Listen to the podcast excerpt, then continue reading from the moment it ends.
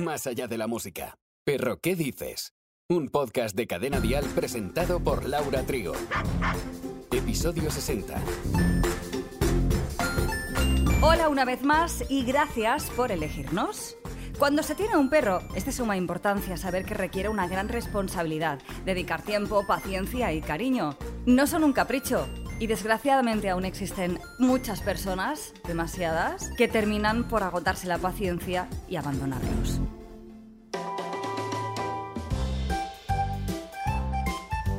En este nuevo capítulo vamos a decir no sin mi perro y buscaremos ayuda y alternativas para que esto no ocurra.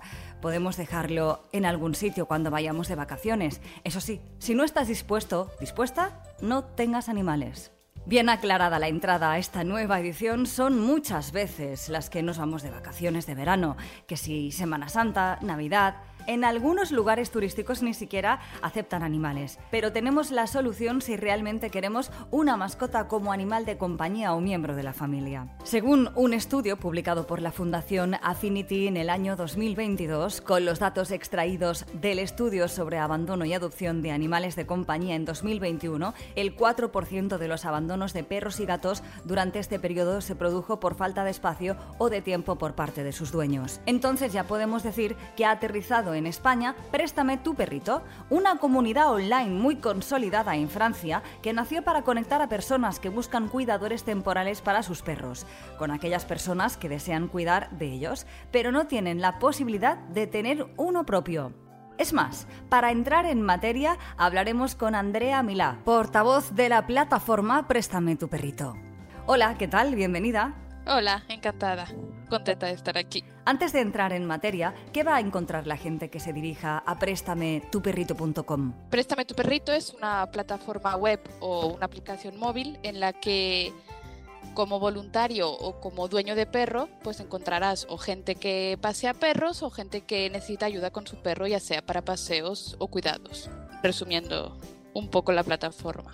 ¿Cómo nace este proyecto? Pues la plataforma es, es, una plataforma francesa que se lanzó en 2017 y después de tantos años en Francia y viendo el éxito que, que ha tenido, pues de, se decidió lanzar la plataforma a otros países y a uno de ellos fue España, en la, en la que yo soy la, represa, la representante. Bueno, ya tocaba una figura como tal en nuestro país. Exactamente, sí que antes de lanzarlo a España se se verificó si habían plataformas en la que los, en, la que los dueños pudiesen encontrar una manera más, más fácil y barata de, de, que sus perros estuviesen cuidados mientras ellos no podían. Bueno, claro, porque hay que recordar que la gente que saca a pasear esos perros son voluntarios, no hay coste ninguno.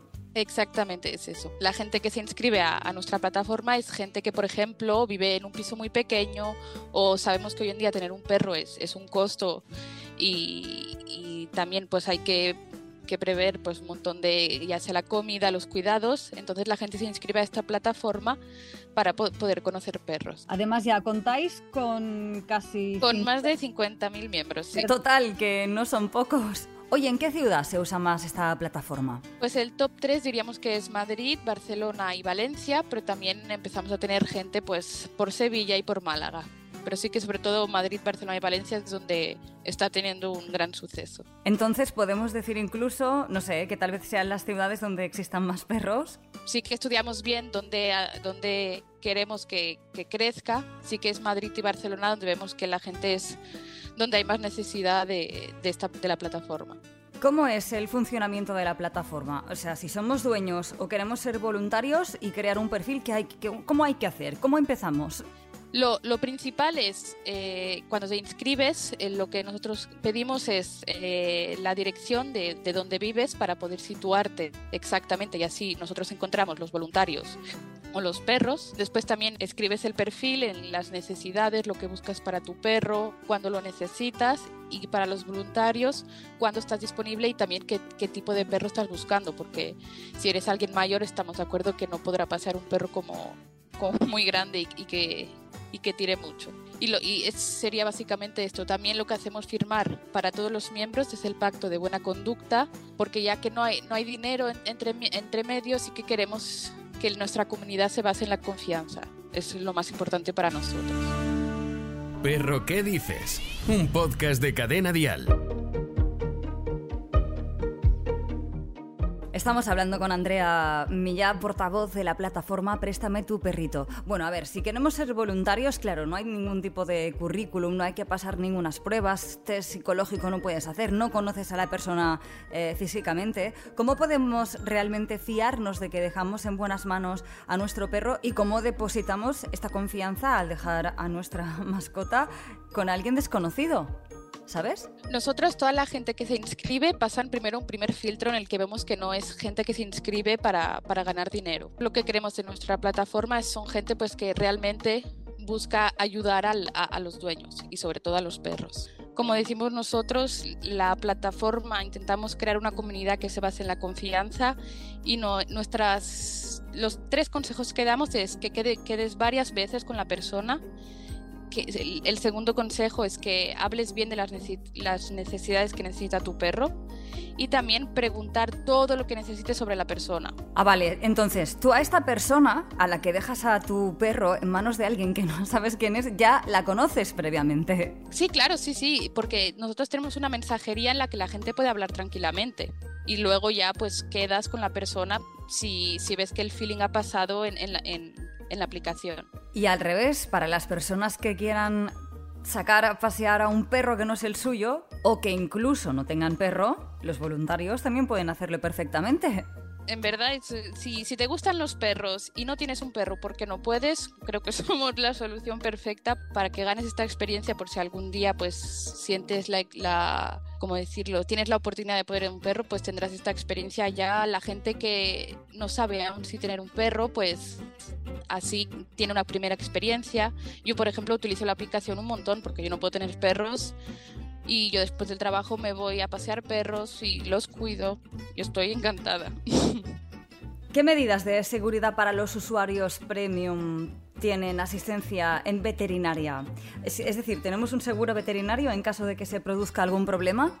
Exactamente, sí que tenemos estos seguros porque, porque sabemos que a veces pueden pasar problemas y queremos que los cuidados estén lo más seguros posibles. Pues aparte de estos seguros, también lo que tenemos es el seguro de daños. En caso de que el, de que el perro haga algo en la casa, pues tenemos este seguro que así el voluntario sabe que, que si pasa algo en la casa, eh, está también asegurado. Y también tenemos los perfiles verificados en el que tú puedes, nosotros lo recomendamos siempre, es mandar un, el pasaporte o el DNI y así verificamos que, que son personas, de verdad. Imaginemos que hay una persona de Barcelona, pero dice, yo necesito que mi perro esté en Málaga y, el voluntario sea de allí, de otra ciudad. ¿Eso es posible?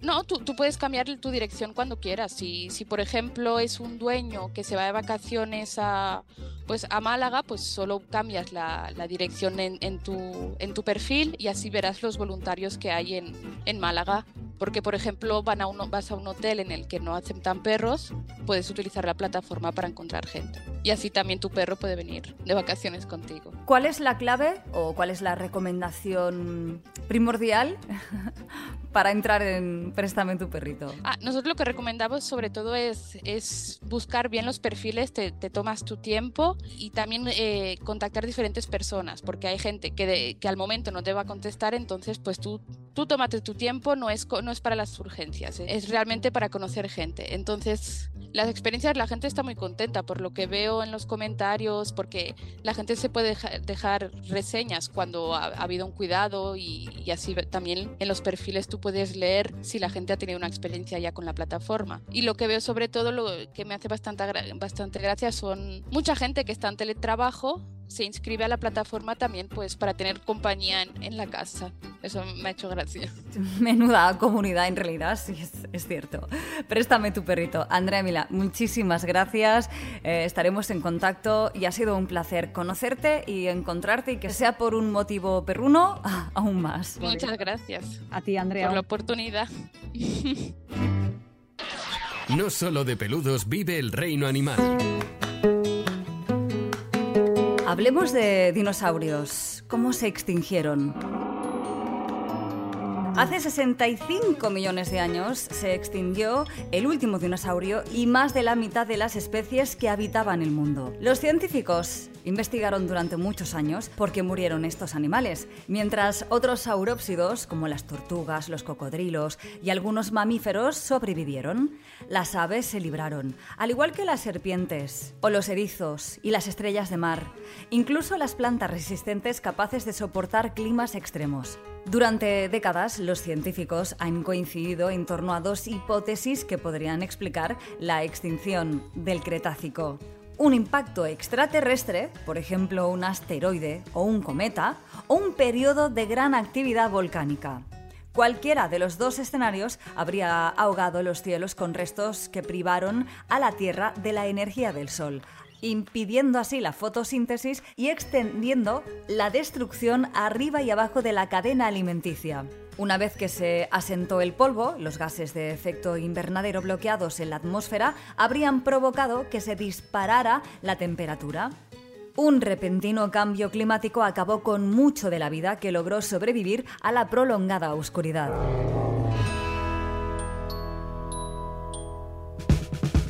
Y en el próximo episodio... ¿Cómo y cuánto de cierto es que el perro y el gato se llevan a matar? Descubrimos qué hay detrás de la relación entre ambos. Seguiremos atentos a todo lo que ocurre en nuestro mundo animal. Gracias por confiar en este perro podcast. Perro, ¿qué dices? Con Laura Trigo. Suscríbete a nuestro podcast y descubre más programas y contenido exclusivo accediendo a Dial Podcast en cadenadial.com, en la aplicación de Cadena Dial y en todas las plataformas de escucha de podcast. Cadena Dial.